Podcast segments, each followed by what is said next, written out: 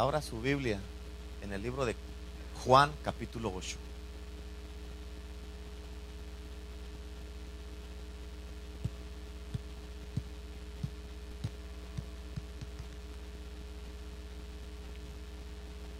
Cuando lo tenga, diga amén. Yo le titulé este mensaje El gran hacedor de historia. ¿El gran qué? Diga conmigo, yo quiero ser como Él. Pero dígalo como que verdaderamente quiere ser. Diga, yo quiero ser como Él. A ver, de este lado, todos digan, yo quiero ser como Él. A ver, de este lado digan, yo quiero ser como Él. ¿Lo tiene ya? ¿Ya abrieron su Biblia? Díganme si ya lo tiene. Ok. Fíjese, dice en el versículo 1 en adelante, dice de esta manera. Dice, ponga atención y va, a leer ahí junto conmigo. ¿eh? Dice, dice, y Jesús se fue al monte de los olivos. ¿A dónde se fue? Y por la mañana volvió al templo y todo el pueblo vino a él. Y sentado él les, les enseñaba. Entonces los escribas y los fariseos le trajeron una mujer sorprendida en adulterio. ¿En qué estaba sorprendida? Y poniéndola en medio, ¿dónde la ponieron? Le dijeron, maestro, esta mujer ha sido sorprendida en el acto mismo de adulterio. ¿En el acto qué? En otras palabras, la agarraron allí con las manos en la masa. Pero nomás la trajeron a ella. ¿Y él dónde quedó? ¿El adúltero dónde quedó? Nomás la adúltera trajeron. Tal vez era un fariseo, no querían que se descubriera, ¿no? Fíjate en esto. Versículo 5 dice, y en la ley nos mandó Moisés a apedrear a tales mujeres. Tú pues, ¿qué dices? Tú pues, ¿qué dices? Versículo 6. Mas esto decían tentándole para poder acusarle. Pero Jesús inclinado hacia el suelo, escribía en tierra con el dedo. Y como insistí, insistí- insistieran en preguntarle, o sea, estaban aferrados y querían que él contestara, se enderezó y les dijo, el que de vosotros esté sin pecado, sea el primero en arrojar la piedra contra ella. E inclinándose de nuevo hacia el suelo, siguió y escribiendo en tierra, siguió, ah, siguió escribiendo en tierra, versículo 9. Pero al oír, pero ellos al oír esto, fíjate cómo dice aquí, está poderoso, acusados por su conciencia, o sea, Jesucristo no los acusó, ¿qué los acusó? Su conciencia. Amén. Salían uno a uno, comenzando desde el más viejo hasta los postreros, y quedó solo Jesús y la mujer que estaba en medio. Enderezándose Jesús, no viendo a nadie, sino a la mujer, le dijo, mujer, ¿dónde están los que te acusan? ¿Ninguno te condenó? Ella dijo, ninguno, Señor. Entonces le dijo, ni yo te condeno. Vete y no peques más. Aleluya. ¿Cuántos dicen amén? Escucha, bien importante. A mí, me- esta, a mí se me hace que esta es una de las historias más poderosas y más impresionantes de la Biblia. A mí se me hace en lo personal, eso no quiere decir que se te tiene que hacer a ti. Y hoy vamos a mirar cuatro cosas que Jesús hizo y cómo Jesús hizo una diferencia en esta historia que acabamos de leer. Quiero que me pongas atención, por favor, ¿ok? Y quiero este, que captes bien la palabra en el día de hoy. Es más, y si alguno de ustedes en verdad quiere captar la palabra de Dios, véngase acá al frente. Véngase para acá para el frente.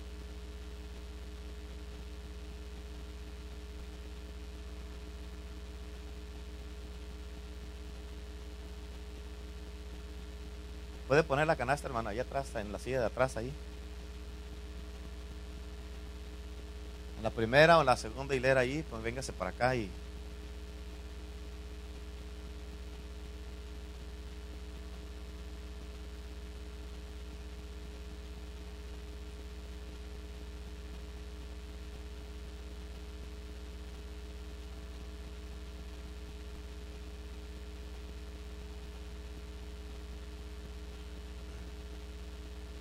Ok, ¿listos? ¿Listos? Ok. Gloria a Dios. Ponga atención, ¿ok? Escucha esto. Tienes que captar esto importante y bien poderoso. Cada que Jesús, cuando Jesús viene a tu vida, cuando Jesús viene a tu vida, Él siempre te va a dejar en una mejor condición de como te encontró. Amén. Él nunca va a venir a tu vida y te va a dejar peor que como cuando estabas. O sea, cuando viene Jesús a ti, cuando Él ya te, ya, se, eh, eh, digamos, viene a tu vida, de ahí para adelante tu vida ya nunca va a ser la misma. Vas a ser mejor en ese punto para adelante. Amén. Y este mensaje está súper poderoso y te pido que por favor captes la palabra de Dios. So, ¿Por qué Jesús es un gran hacedor de historia? Número uno, ahí en tus notas. Está poderoso estos puntos. Porque Jesús se enfoca en mi futuro y no en mi pasado. ¿Por qué Jesús es un gran hacedor de historia? Porque Jesús se enfoca en mi futuro y no en mi pasado. Si alguien no tiene la nota del mensaje, levante la mano y uno lo sugiere, se las van a dar ahí. ¿Tú quieres? Ahí hay manos levantadas, por favor.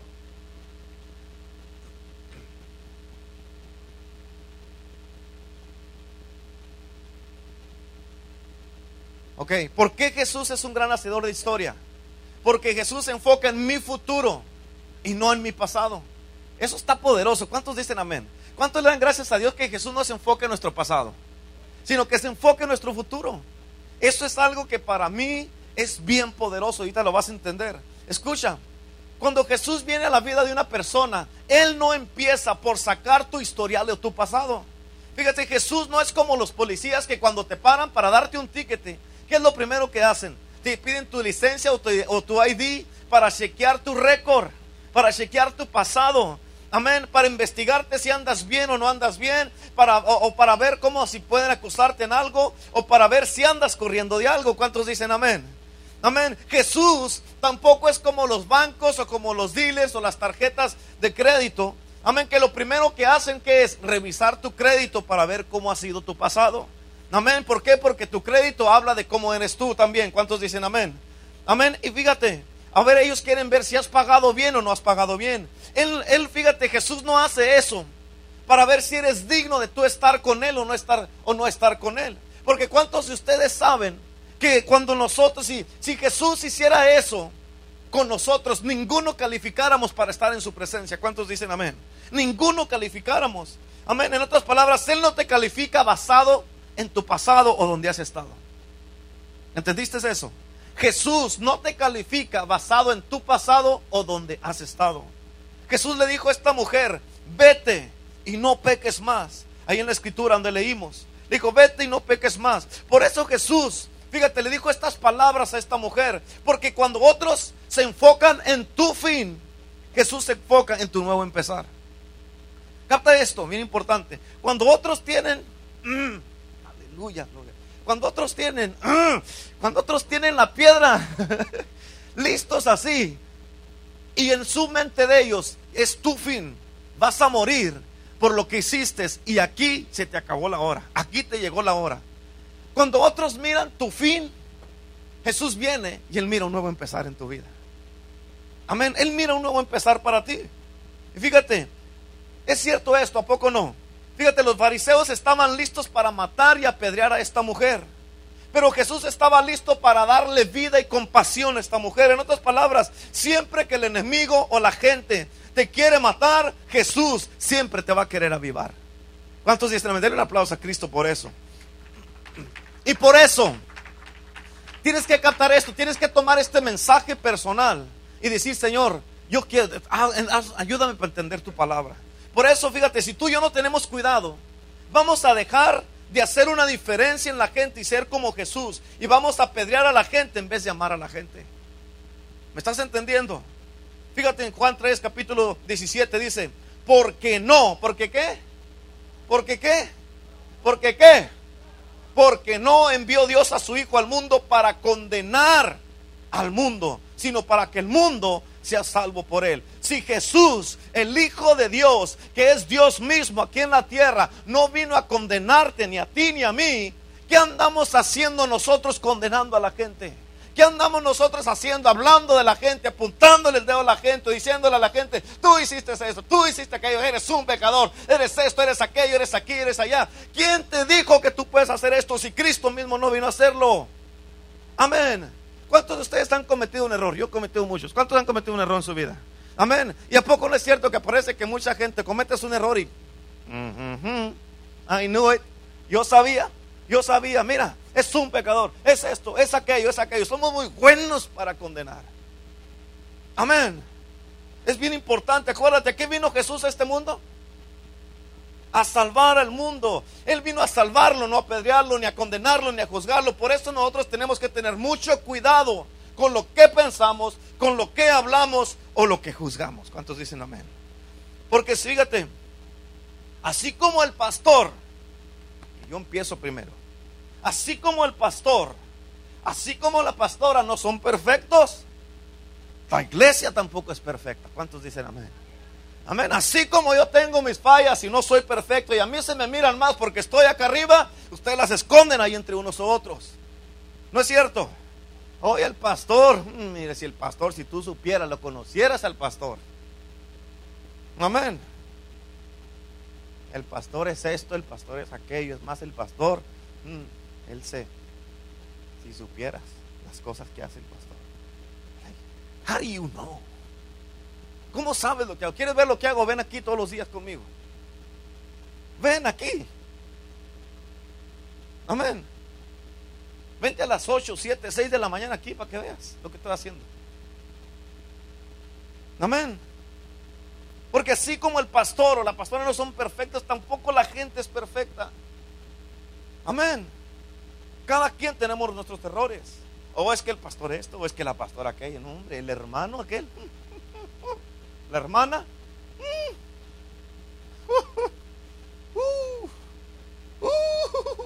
Amén. Amén. ¿A poco no es cierto? Y fíjate, tal vez tú no digas nada cuando alguien viene y te dice, hey, ¿sabes qué?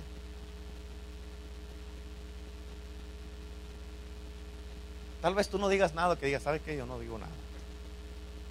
Pero cuando tú escuchas algo y no dices nada, eres igual de pecador que el que está hablando. ¿Por qué? Porque tú no te estás parando por la verdad. ¿Qué dice el dicho? Tanto peca el que mata la vaca como el que qué. Amén. ¿A poco no es cierto? Yo me he parado y he dado la cara casi por todos ustedes. Con excepción de los que están más nuevos aquí en la iglesia. Pero porque no se ha prestado, pero si se presta, yo voy a dar la cara por ti. Yo le he dicho a algunas personas, yo me dejo de llamar Renato si no te ayudo. Amén. Yo, le di, yo he dado la cara casi por todos, casi, casi. Yo he dado la cara por casi todos ustedes. Y si tú no puedes hacer lo mismo que es que tu corazón está conmigo. Amén. Si tu corazón no está conmigo, ¿saben, ¿sabes con quién está? Con los que tienen la piedra. Amén. Y acuérdate de esto, todo esto es bíblico, con la medida que tú midas, se te va a medir a ti también. ¿Estás entendiendo? ¿Me estás entendiendo? Amén. Lucas capítulo 19, versículo 10 dice, porque el Hijo del Hombre, ¿quién? Vino a buscar y a salvar. ¿A qué vino? ¿A qué vino? ¿A qué vino? Lo que se había perdido. ¿A qué vino el, Hijo del Hombre? A apedrear lo que se había perdido, a juzgar, a matar a los pecadores que no son perfectos. No. ¿Verdad que no? Él vino a buscarnos, Él vino a salvarnos. ¿Por qué? Y por eso, si Él vino a hacer eso, ¿por qué andas tú ahí queriendo juzgar a los demás cuando Jesús mismo ni siquiera te juzga a ti? Amén. Es más, ¿quién te puso por juez? ¿Dónde, dónde agarraste ese puesto? Amén. Haz cuenta que usted la silla del juez y tú vienes y te sientas en ella. Te va a juzgar como juez más alto va a ser el juicio. ¿Me estás entendiendo? Capta esto. Bien importante. Juan 13, 15. Como dice ahí en tus notas. Les he puesto el ejemplo. ¿Qué les puso? ¿Qué nos puso? Para que hagan lo mismo que yo hice con ustedes. En otras palabras, ¿estás haciendo lo que él hizo contigo o lo que el diablo está haciendo contigo? Digan amén o digan, oh, amén. ¿Cuál es el ejemplo que estás siguiendo? ¿Estás salvando o matando? ¿Estás dando vida o dando muerte? ¿Estás dando misericordia o dando pedradas? ¿Qué fue lo que hizo Jesús contigo?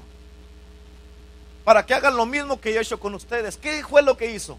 Cada uno puede decir, Dios me salvó. Acuérdate que Cristo te sacó de la oscuridad, del pecado, de, la ah, corrupción, te sacó de la, la depresión, te sacó de, las adicciones, te sacó de las drogas, del alcohol, te sacó de, ser un pecador, de estar en las tinieblas. De todo eso nos sacó Jesucristo, poco no es cierto?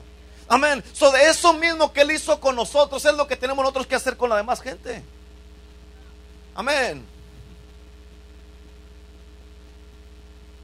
¿Sabes qué es lo poderoso de un hacedor de historia, de lo que estoy predicando en el día de hoy? Es de que un hacedor de historia no se enfoca en tu pasado. Ellos, un, un hacedor de historia, saben que tú tienes un pasado, pero su enfoque no es tu pasado, es tu futuro. Por eso todos aquí tenemos un pasado. Y aquí en esta iglesia no nos importa dónde viene, lo que nos importa es a dónde te lleva Cristo. El pasado es lo que menos me importa de ti. No me importa a dónde vas a llegar con Cristo. Eso es lo que me importa a mí. ¿Me estás entendiendo? Yo creo genuinamente que cuando le dijeron a Jesús eso, que esa mujer era, era una adúltera, él se inclinó y empezó a escribir en la tierra. Escucha esto. Los teólogos, hay unos teólogos que dicen que él se, inclinó y empezó a escribir. Ah, sí, muy con piedra. Dicen que ellos empezó a escribir y que empezó a escribir. Yo sé lo que tú también hiciste la semana pasada.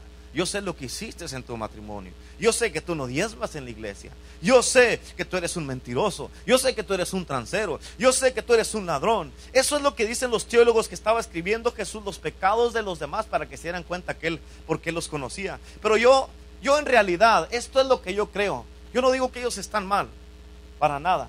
Pero esto es lo que yo creo. ¿Quieres saber lo que yo creo? Yo creo, fíjate, porque fíjate en esto, bien importante. Él estaba enfrente de puros pecadores. Jesús estaba enfrente de puros pecadores, incluyendo a la mujer adúltera. Y creo que así como Él no se enfoca en el pasado de nadie, tampoco se enfocó en el pasado de todos los que estaban ahí. Yo creo que Él se inclinó a escribir el futuro de esta mujer que querían apedrear. En otras palabras, Jesús estaba diciendo, un día van a predicar de ella en iglesia el poder del Evangelio de Indio. Amén. Un día, digo, ella, es más, ella, él dijo, esa historia yo la voy a incluir en mi, en mi palabra, dijo el Señor. Yo no creo que se deba apedrear a esta mujer, porque un día su historia va a traer esperanza a mucha gente que ha fallado. Yo no creo que deban apedrear a esta mujer, porque un día su historia va a servir de esperanza a muchas familias, a muchas mujeres, a muchos hombres que en, este mundo. Por eso te digo esto, que Jesús no se enfoca en tu pasado, Él se enfoca en tu futuro todo el tiempo. ¿Cuántos dicen amén? Él, no se enfoca en eso, Él se enfoca en bendecirte, no en juzgarte. Eh, fíjate, Él no se enfoca en tu pasado, ni en juzgarte tampoco. Amén. no importa importa con lo que has hecho. Por eso si Jesús no se enfoca en tu pasado, si Él no se enfoca en juzgarte, si Él no se enfoca en condenarte, tú no lo hagas tampoco con la gente. Amén. No lo hagas tampoco con la gente. Fíjate cómo dice Jeremías 31, versículo 3. Dice, con amor eterno. ¿Cómo es el amor? ¿Cómo es el amor? Con amor eterno te he amado, por tanto te prolongué mi misericordia. Gloria a Dios. ¿Cuántos dicen amén? En la nueva versión internacional dice de esta manera, dice, con amor eterno te he amado, por eso te sigo con fidelidad. Imagínate Dios siguiéndote a ti. Ponte a pensar en eso. Por eso Dios te sigue, dice, te sigo con fidelidad. ¿Verdad que no dice que te prolongué mi juicio? ¿Verdad que no dice te prolongué mi castigo? ¿Verdad que no dice no me hables? ¿Verdad que no dice eso? ¿Verdad que no, ¿Verdad que no dice cometiste un error? Lo voy a divulgar por todos lados y con toda la gente. ¿Verdad que no dice eso? ¿Verdad que no dice, que, no dice, eh, te voy a acusar? ¿Verdad que no dice eso? Te voy a apuntar el dedo. ¿Verdad que no dice eso? Amén. En la Biblia dice que el amor cubrirá multitud. ¿Qué va a cubrir? Multitud de pecados. ¿Verdad que no dice el amor descubrirá multitud de pecados? Porque lo amo, les estoy diciendo a todos para que sepan. ¿Verdad que no dice eso? Amén. Entonces, si alguien anda juzgando, descubriendo, o hablando de ti, hablando de mí, hablando de alguien, hablando de la iglesia en general, están descubriendo pecados y no se están moviendo en el amor de Dios. Bueno, Juan 13:35, fíjate cómo dice Juan 13:35. De este modo, ¿de qué? ¿De cuál modo? Todos sabrán que son mis discípulos si se aman unos a los otros. ¿De qué modo van a saber que somos el mundo, que somos discípulos de Cristo? ¿De qué modo? ¿Si nos qué? ¿Si nos qué? ¿Si nos qué? No. El Señor en este día quiere renovar el amor en su iglesia. Amén. Yo te voy a decir una cosa. Te dije hace ratito que yo, en verdad, si yo me agarro, empiezo a agarrar la gloria para mí, el Señor así me va a bajar de aquí. Así. A él no le importa que yo haya, lo, todo el tiempo que haya orado, que yo haya, me haya desvelado, que haya, todo lo que haya trabajado. Dice, esta es mi obra, yo pongo aquí a quien me plazca. Yo eso lo tengo bien presente. Y te voy a decir una cosa, bien importante. Y ya te lo he dicho varias veces, mientras yo esté al frente de esta iglesia, Cristo es la fundación de esta iglesia. La santidad es la fundación de esta iglesia. Amén. Que yo tengo, yo le voy a dar cuentas a Dios si yo no hago las cosas como Él quiere. Tal vez no sean como la gente le parezca, pero si le parece a Él, eso es lo que importa. Amén. Y yo te digo una cosa, y Cristo es mi testigo. Me ha costado mucho, mucha disciplina, mucho tiempo, mucho esfuerzo para poder hacer lo que estoy haciendo. Amén. Por eso, escucha lo que dice la escritura. De este modo todos sabrán que son mis discípulos y se aman unos a otros. Amén. ¿Escuchaste lo que dice? ¿En qué sabrán que somos sus discípulos? En que nos amamos. ¿Verdad que no dicen que nos apedriemos unos a otros? ¿Verdad que no dice que nos juzguemos unos a otros? ¿Verdad que no dice que nos descubramos unos a otros? ¿Verdad que no dice que nos pongamos en mal unos a otros? ¿Verdad que no dice la palabra de Dios que, que plantemos malas cizaña unos con otros? ¿Verdad que no dice que nos dividamos unos a otros? ¿Verdad que no dice que tú vengas y que digas, hey, ¿cómo ves a este brother? ¿Cómo ves a esta hermana? Con eso, ¿cómo que qué ves? ¿Cómo que cómo lo ves? ¿O cómo que cómo la ves? ¿Cómo ves al pastor? ¿Cómo que cómo ves al pastor? ¿Qué quieres saber? ¿Qué quieres saber, hermano? ¿Qué quieres saber, hermana? Dígales así, por, párese por la verdad. Amén. ¿Cómo que qué, tratas de, sacar? ¿O qué estás tratando de, de, decir? ¿Sabes que No quiero saber lo que tú piensas porque por algo me estás preguntando. A mí me han venido a preguntar, oiga, y el hermano este, o la hermana esta, ¿sabes que No me vengas, tú sabes que conmigo no puedes venir a chismear. Tú debes de chequear tu corazón. Si alguien viene y te cuenta un chisme, un, chisme, no es un chiste, no, un chisme. Si alguien viene y te cuenta un chisme, amén, debes de chequear tu corazón y decir, hey, ¿quién vino esta persona en mí que se tomó la libertad para que piensa que a mí me gusta el chisme? You, have to check yourself. Tienes que chequearte a ti mismo. ¿Cómo? ¿Qué, ¿Qué le dio la libertad a esta persona para venir conmigo a quererme chismear algo? ¿Qué me dio cara chismoso de chismosa? Amén. Tienes que chequearte a ti mismo. ¿Cuántos dicen amén? La pregunta es, fíjate bien importante, con lo que tú estás haciendo, ¿de quién estás demostrando que eres discípulo?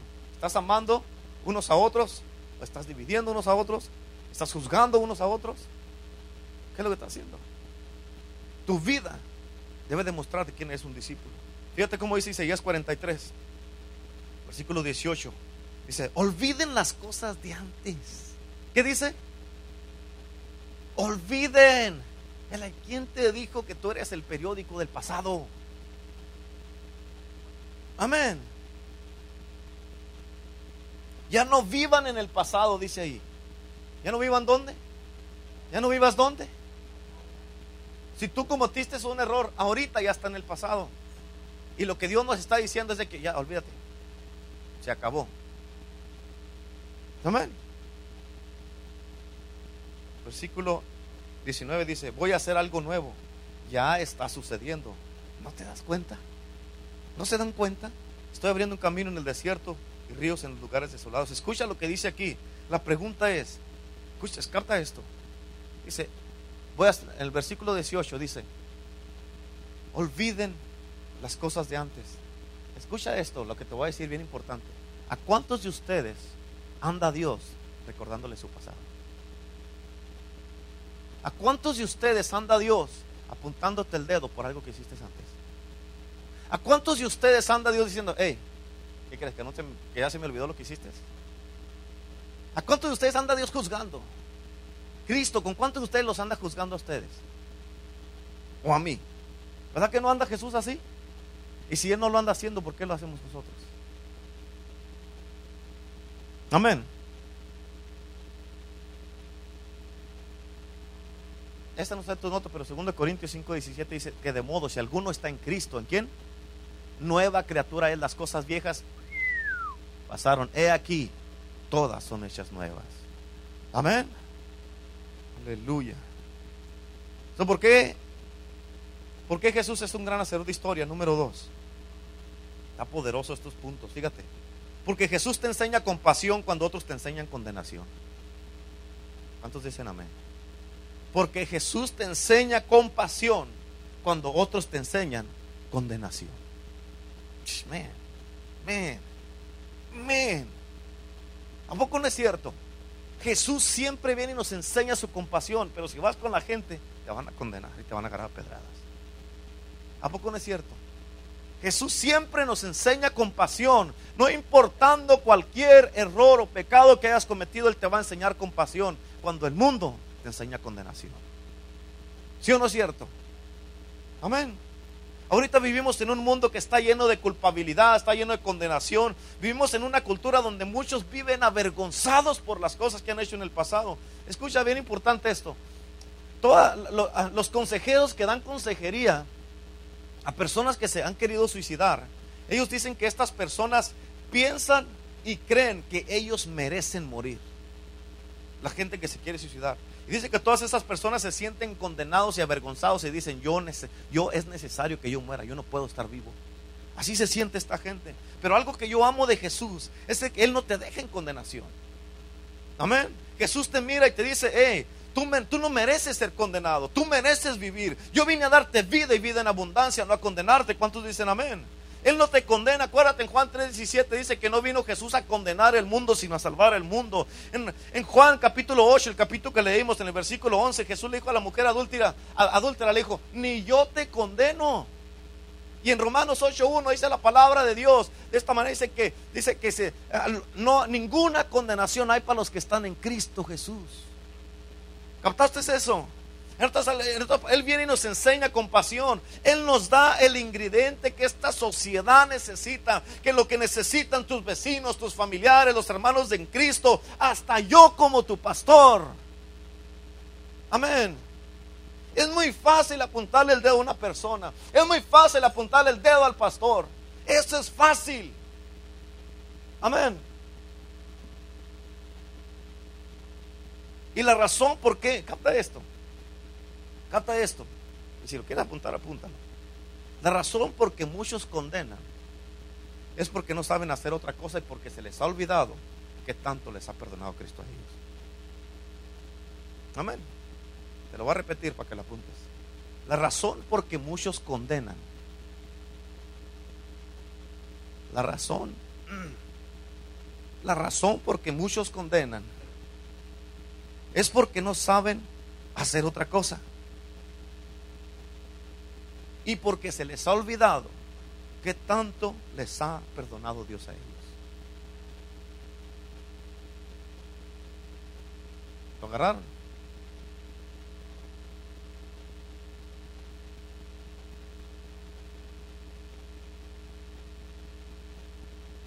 Amén. Hay personas que ya tiro, son buenos para eso, parece que si tuvieran un negocio de condenar fueran ricos. Amén. Pero a ellos se les ha olvidado también que tanto los perdonó Dios. Pero sabes que yo tengo buenas noticias para ti. Jesús es el gran hacedor de historia y Él nos da compasión, nos da perdón, nos da esperanza. ¿Cuántos dicen amén a eso? Y por eso cada que tú te sientes condenado por otros, en Cristo te sentirás perdonado. ¿Cuántos dicen amén? Tal vez otros te condenen, pero Cristo te perdona. Cada que tú te sientes condenado por otros, en Cristo te sentirás, condenado por otros, en Cristo te sentirás perdonado. Jesús le dijo a la mujer adúltera estas palabras. ¿Dónde están los que te acusaban? ¿Dónde están? Le dijo. ¿Dónde? ¿Ninguno te condenó? Y la mujer adúltera le dijo, ninguno, Señor. Jesús le dijo, ni yo tampoco. Ni yo tampoco. ¿Por qué le dijo eso Jesús? Porque en el corazón capta esto. ¿Por qué le dijo eso Jesús a esta mujer? Porque en el corazón de Jesús no hay necesidad para condenación. ¿Captaste eso? En el corazón de Jesús no hay necesidad para condenación. Cuando Dios puso a su Hijo Jesús en la cruz por tus pecados y los míos, Él pagó todo por tus pecados y los míos. Nuestros pecados fueron pagados. Amén. Por eso fíjate, cuando Él, él te mira, Él no te mira para condenarte, sino para perdonarte. Cuando Él te mira, Él no te mira para juzgarte, sino para salvarte. Él no te mira para apuntarte el dedo, sino para levantarte, estirarte la mano y decirte, hey, sabes, yo sé que caíste, hijo. Yo sé que caíste, hija, pero ¿sabes qué? Yo vine aquí a levantarte. Acuérdate, siete veces cae el justo y vuelve a levantarse. No eres justo porque has caído, eres justo porque te has levantado. Y el que estés aquí en la casa de Dios ahorita, el que estés ahorita, que has venido y que estás alabando a Dios, que levantaste tus manos, esa es una prueba que eres un justo, eres un hijo y una hija de Dios. Y por eso estás en la casa de Dios. ¿Por qué? Porque el enemigo debía haberte matado cuando tuvo la oportunidad. Pero ahorita estás más vivo que nunca y Jesús te ha dado vida y una vida nueva y un nuevo empezar. Aleluya. Dale un aplauso a Cristo. Amén. Dale un aplauso a Cristo. Aleluya.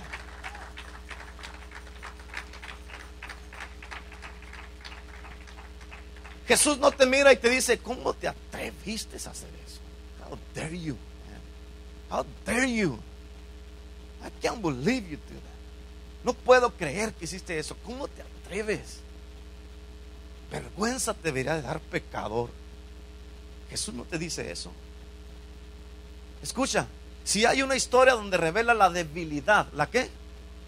Si hay una historia donde revela la debilidad de la humanidad, es esta historia en Juan capítulo 8. Y si hay una historia donde revela cómo Jesús se siente a los pecadores, es esta misma historia de Juan capítulo 8. El humano va a juzgar, va a condenar, a apuntar el dedo y Jesús va a salvar, a perdonar, a levantarte y a darte un nuevo empezar todo el tiempo. Aleluya. Por eso Jesús, fíjate, Él te mira diferente. Por eso Jesús es el gran hacedor de historia. Él es el una persona que viene y Él no viene para ver qué tan mal estás o para chequear tu récord. No, tú no tienes esperanza. No importa lo que mal que estés, Jesucristo viene a levantarte otra vez y dice, claro que tienes esperanza. Claro que sí lo vas a hacer. Claro que te voy a levantar una vez más. Aleluya. Porque será serás mi vocero y vas a pronunciar las nuevas buenas, aleluya. Y tu vida va a cambiar la vida de muchos. Tu vida va a ser una vida donde va a volver a levantarse y vas a predicar con poder la palabra de Dios. Y muchos mirarán mi poder a través de tu vida porque tú eres un testimonio vivo, aleluya. Acuérdate qué es lo que hace un testimonio. Un testimonio profetiza lo que puede pasar otra vez y declara que es posible otro milagro. En otras palabras, si Cristo lo hizo para mí, si Cristo lo ha hecho por ti, lo puede hacer por otros también. Y tú eres un testimonio vivo de Dios. ¿Cuántos dicen amén? Amén. Amén. ¿Por qué Jesús es un gran hacedor de historia? Número 3. Poderoso. Fíjate este punto, está poderoso. Porque Jesús no mira tus debilidades como otros las miran. Porque Jesús no mira tus debilidades como otros las miran. ¿Cuántos dicen amén a eso? Qué bueno. ¿A poco no? Qué bueno. Cuando el Señor estaba dando este mensaje, men, yo estaba, se me ponían los ojos llorosos y dije, men, gracias Cristo, gracias Señor, que tú no me miras como me mira el mundo. Amén. Eso yo estaba lleno de gozo del Señor y que, aleluya, dije, tengo esperanza yo. No me van a condenar el mundo, no que me condene lo que quiera, pero yo sé que Cristo me perdona. Cristo me perdona. ¿Cuántos dicen amén? Qué bueno que Él no mira mis debilidades como las miran los demás. Este es el punto del día, bueno, de la noche. Este es el punto de la noche, amén. Porque todos tenemos debilidades. ¿Cuántos dicen amén? ¿Cuántos dicen amén? Todos batallamos y el batallar es algo universal, es como los controles universales que los pones en cualquier televisión. El batallar y tener debilidades es algo universal. Todos tenemos debilidades, ¿cuántos dicen amén? Y muchas veces tú tienes que tratar con tus propias debilidades y muchas veces tienes que tratar con las debilidades de otros, ¿cuántos dicen amén? A veces son tus debilidades con las que tienes que tratar, pero a veces tienes que tratar con las de otros. Todo el tiempo. Pero escucha esto y pon atención porque esto está poderoso. Tienes que captar esto. Ok, este es el punto del de la noche. Tienes que captar esto. Bien importante. Cáptalo, ¿eh? Tú te das cuenta del tipo de persona, de personas que tienes a tu alrededor por el modo que ellos tratan con las debilidades de otros. ¿Me captaste lo que dije? Ahorita te lo voy a explicar para que lo entiendas bien.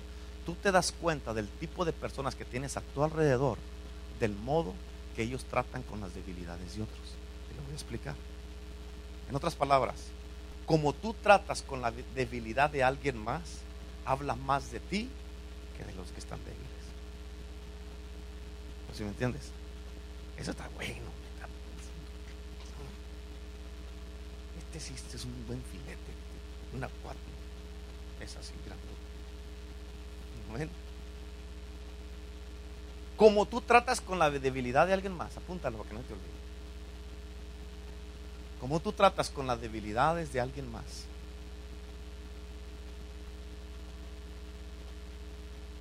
O ponle como yo trato.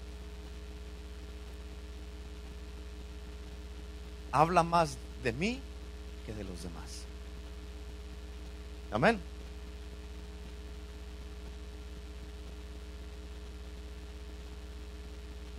¿Sí entendiste eso? Ahorita te lo voy a explicar un poquito más. ¿Qué quiero decir con esto? Cáptalo. Cáptalo, bien importante. Vamos a esto. ¿Qué quiero decir con esto? Ya acabaste de apuntar. Escucha esto. ¿Qué quiero decir con eso que te acabo de decir? Te lo voy a repetir para que me lo entiendas bien. Como tú tratas con la debilidad de alguien más, habla más de ti que de lo de la persona que está ahí. ¿Qué te quiero decir con esto? Cáptalo bien. Cuando tú tienes una piedra que tú puedes tirar. Amén. Entonces vas conmigo. Cuando tú tienes una piedra que tú puedes tirar y es tu derecho, tienes razones para hacerlo. Tienes razones para pedrear y darle a esta persona. Pero en vez de tú apedrear a esta persona, esa piedra la tiras al suelo y en lugar de golpearle con la piedra, les tiras la mano y la levantas. Eso, eso es lo que habla de ti. ¿Estás entendiendo? Porque tú puedes tener la piedra y, puede ser que dice, lo, lo hiciste y tú puedes decir, es que había razones para hacerlo. Tenía que hacerlo. Cuando tú tienes la piedra en tu mano y tienes, es, pues, es que tienes con qué justificarte. Pero cuando tú en lugar de hacerle así, mm, no puedo hacerlo. Come on, ¿Entendiste? Amén. Pero en vez de golpear a esa persona, tú tiras esa piedra y les tiras la mano. Y eso, eso es lo que habla más de ti. Eso habla de ti. Yo no sé tú, pero ese es el tipo de persona con la que yo quiero estar alrededor. Ese es el tipo de líder que yo quiero ser. Ese es el tipo de gente que yo quiero desarrollar. Personas de que no estén listas para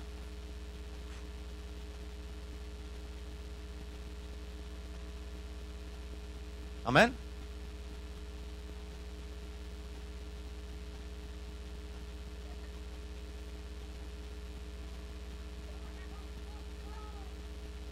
Amén. ¿Estás entendiendo? Ese es el tipo de persona que yo quiero ser. Ese es el tipo de líder que yo quiero ser. Y ese es el tipo de personas con las que yo quiero estar. Una vez un pastor dijo estas palabras, dijo, si yo llegara a caer en pecado,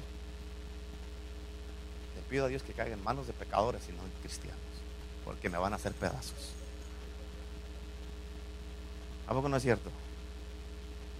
Porque hay muchos cristianos que son bien, tienen mucha justicia propia. Más religiosos que apestan a religión. Ay de ti que vayas a cometer un error porque te van a crucificar. Amén. ¿Qué haces tú cuando tienes una piedra en la mano? ¿Qué haces tú en ese momento? Y que tienes todo el derecho para darle a una persona con esa piedra. ¿Qué haces tú? Tú dices, sí. Aleluya. Payback. Tiempo de pago. Señor, qué bueno eres. Mira, me lo pusiste enfrentito de mí. Amén. ¿Qué haces tú? ¿Qué haces cuando tienes una piedra en la mano? ¿Qué haces tú cuando alguien tiene? Hacer una de fútbol. ¿Qué haces tú cuando alguien tiene una piedra en la mano y me están apuntando a mí? Tírale, tírale. Tírale. Se lo merece. Tírale.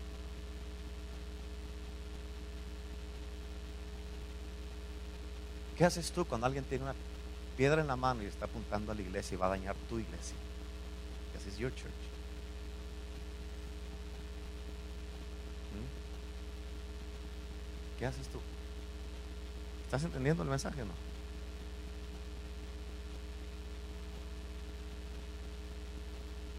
Y dices, yo no tengo la piedra, yo no tengo parte en esto. Tengo que agarrar esta piedra para acá. ¿Qué vas a tirarle a mi iglesia, ni a mi pastor, ni a mis hermanos? Amén.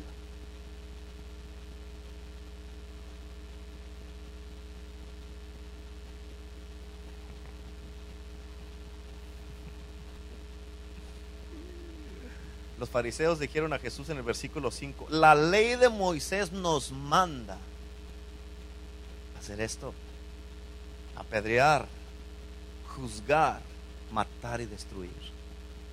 Eso nos manda la ley. Pero le dijeron a Jesús, eso es lo que dice la ley. En el versículo 6 le dijeron, pero tú qué dices? Pero tú qué dices, Señor.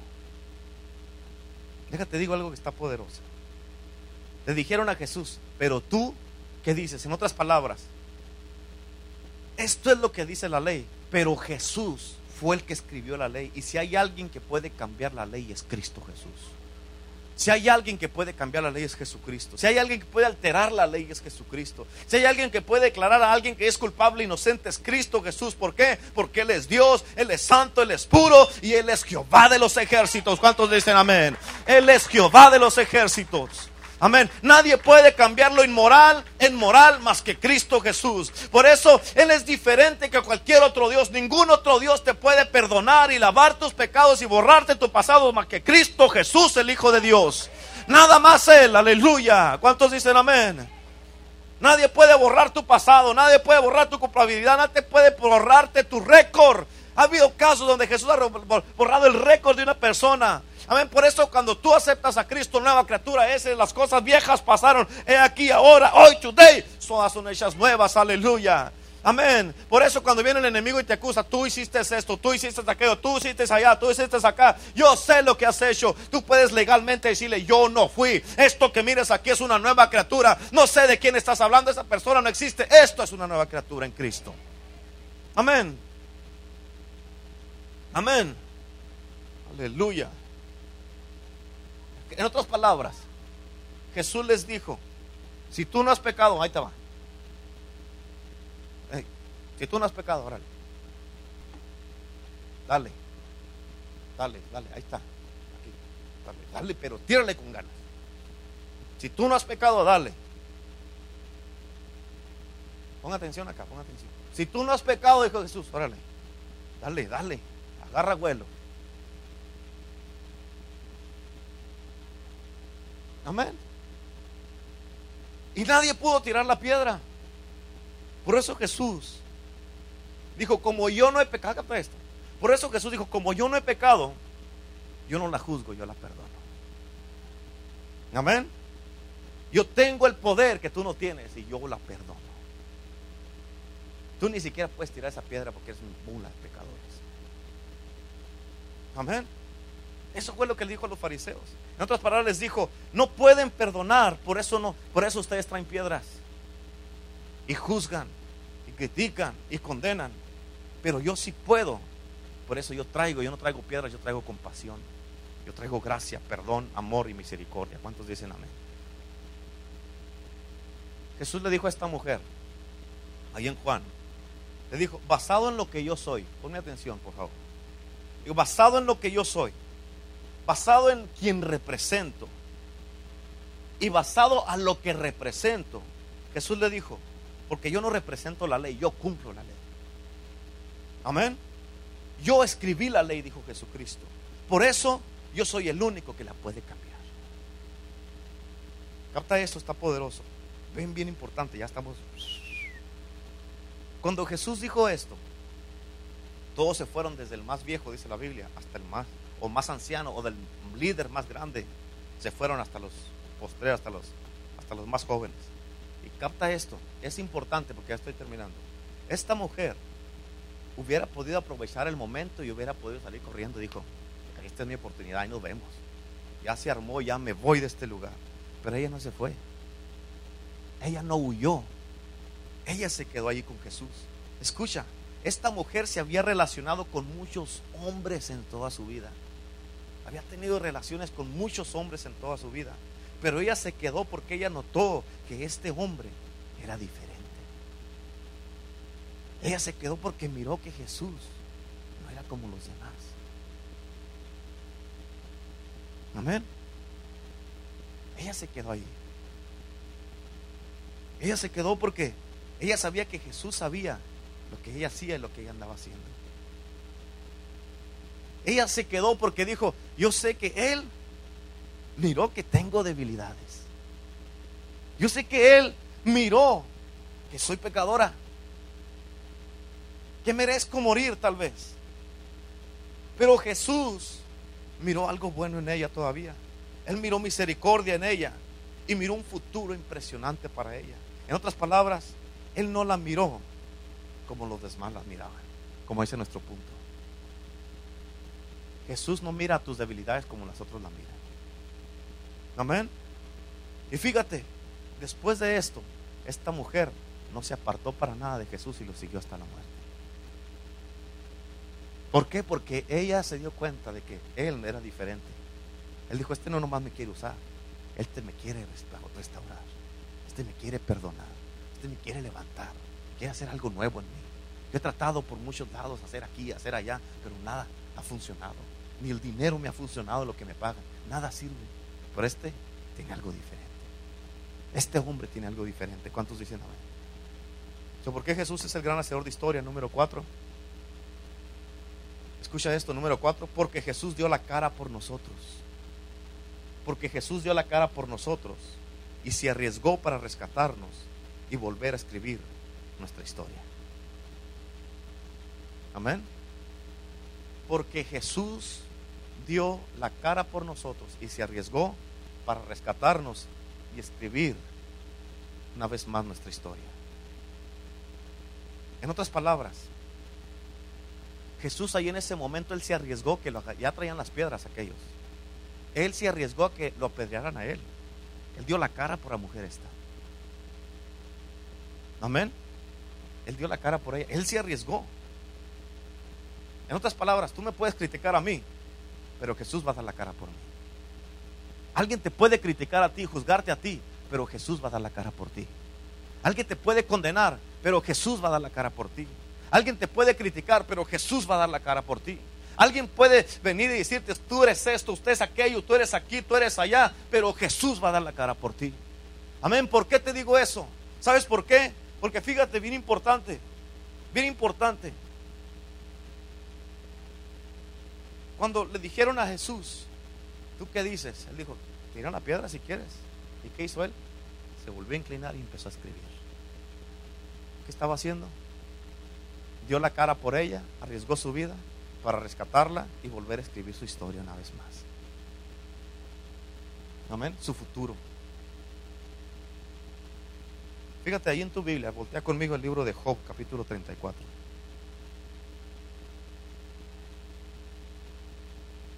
Como te digo, tú puedes juzgarme a mí, pero Dios da la cara por mí. Alguien puede hablar mal de ti, pero Jesús da la cara por ti. Alguien puede condenarte a ti, pero Jesús da la cara por ti. Alguien puede venir y ponerte abajo o humillarte, pero Jesús da la cara por ti. Amén. Y por eso, fíjate, las personas que tienen la maña de hablar y criticar y condenar y que se creen los jueces hasta le dicen a Dios cómo tienen que hacer las cosas. Fíjate cómo dice, lo tienen Job 34, versículo 11, fíjate cómo dice, 34, 11.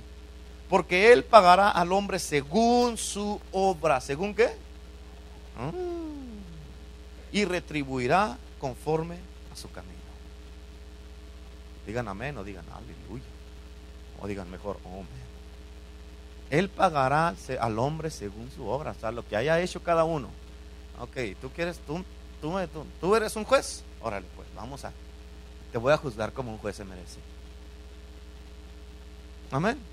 Dios le va a pagar a cada uno según su obra. Amén. A cada uno según su obra. ¿Qué es lo que hace Dios, Jesucristo? Él pone en riesgo su vida por ti y por mí. Él pone en riesgo su vida por ti y por mí. ¿Para qué? Para rescatarnos. Segundo de Corintios 5, 17 otra vez dice, si alguno está en Cristo, ¿qué es? Nueva criatura es, las cosas viejas pasaron y aquí todas son hechas nuevas. Apúntale esta escritura, Jeremías 29, 11, dice la palabra de Dios. Porque yo sé muy bien los planes que tengo para ustedes, afirma el Señor, planes de bien y no de mal a fin de darte un futuro, no dice un pasado, un futuro y una esperanza. Amén. Fíjate cómo dice, apunta esta también, Salmo 139, versículo 16, dice, Dice, mi embrión vieron tus ojos y en tu libro están escritas todas las cosas. En otras palabras, todo lo que se trata de ti está escrito en el libro del Señor. En tu libro están escritas todas las cosas. En otras palabras, todo lo que tiene que ver con tu vida está escrito en su palabra. Por eso es importante que tú captes esto. Es importante que lo captes. Jesús es el gran hacedor de historia. Amén. Y yo no sé tú, pero yo quiero ser como Él. Yo no sé tú, pero yo no quiero ponerme en la silla del juez. Más, mira aquí.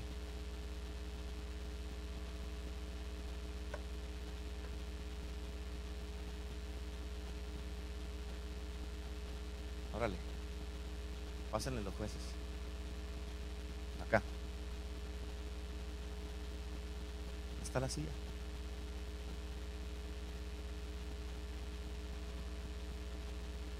Aquí está.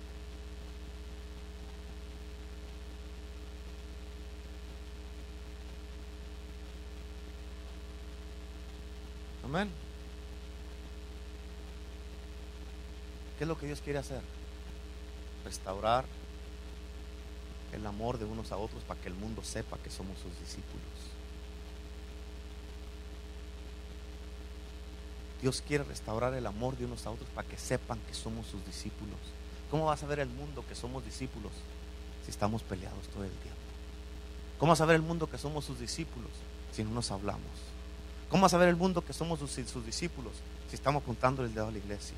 Estamos apuntándole el dedo a los hermanos. Estamos apuntándole el dedo al pastor. Estamos apuntándole el dedo a la pastora. Estamos apuntándole el dedo a los que cantan acá arriba. Estamos apuntándole el dedo al grupo de, uh, de, de Ujieres. Estamos apuntando el dedo al grupo de recibidores. Estamos apuntando el dedo a los, a los directores. Estamos apuntando el dedo a los que trabajan con los niños, con los jóvenes, los que trabajan en la cocina, los que trabajan en el audio. ¿Cómo va a saber el mundo que somos sus discípulos si estamos haciendo eso? Amén. en este momento, Dios quiere restaurar esa escritura. Él quiere que el mundo sepa que somos sus discípulos. Una de las razones por qué mucha gente llegaban de a dos mil, tres mil cuando predicaba Pedro era porque miraban la unidad que tenían y el amor que tenían. Y cuando la gente mira en eso, van a decir, men, eso está bueno, yo me quiero ser como ellos, yo quiero llevarme como ellos, todos se llevan bien. No hay nadie de aquí, ni de allá, ni de allá, ni de acá, ni de acá, ni de acá, ni de acá, ni de acá, que tenga nada con uno ni con otro. Eso es lo que Dios quiere hacer. Tal vez tú sientas, es que yo tengo, yo he sentido un resentimiento, he sentido como que no le caigo bien a él, como que no le caigo bien a ella. He sentido, pero si tú no vas y preguntas, hermana, ¿está todo bien? Hermano, ¿está todo bien? Hermana, ¿está todo bien? Sí, sí, ok, pero ah, entre usted y yo, ¿está todo bien? Amén. Ahí hice algo que te ofendí. Hice algo, o sea, he notado, nomás quiero saber por qué, porque yo quiero que el mundo sepa que soy su discípulo. Amén. Tu nivel, ya esto es el último que digo, tu nivel de madurez no está en cuántas cosas materiales tienes. Tu nivel de ma- de madurez no está en qué tantos ministerios tienes en la iglesia o qué tan bien predico. Mi nivel de madurez está si yo me puedo humi- humillar delante de alguien y decirle, ¿sabe qué hermano? ¿Sabe qué hermana? Perdónenme, por favor. Ahí está el nivel de tu madurez, de tu espiritualidad. Ese es el nivel. Amén. Si tú no puedes hacer eso, no eres maduro en Cristo. Si tú no puedes hacer eso, escucha, el mundo nunca va a saber que tú eres un discípulo de Cristo. Amén. ¿Cuántos quieren ser discípulos de Cristo? Levante la mano. No más el que quiera, el que no quiera. Yo ya di la palabra. Eso te va a pedir que no la pienses. Si quieres ser un discípulo de Cristo, ponte de pie y pásale aquí al altar.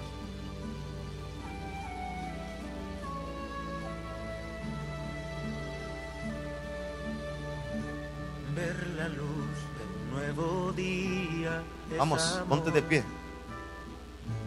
Todo el aire que respira. Y véngase para enfrente, no se me quede ahí. Véngase, pásale para enfrente. Ver nacer por la colina un nuevo sol. Eso es amor. El La presencia de Dios está aquí en este lugar. Háganse para acá, por favor. Acuérdense, estamos.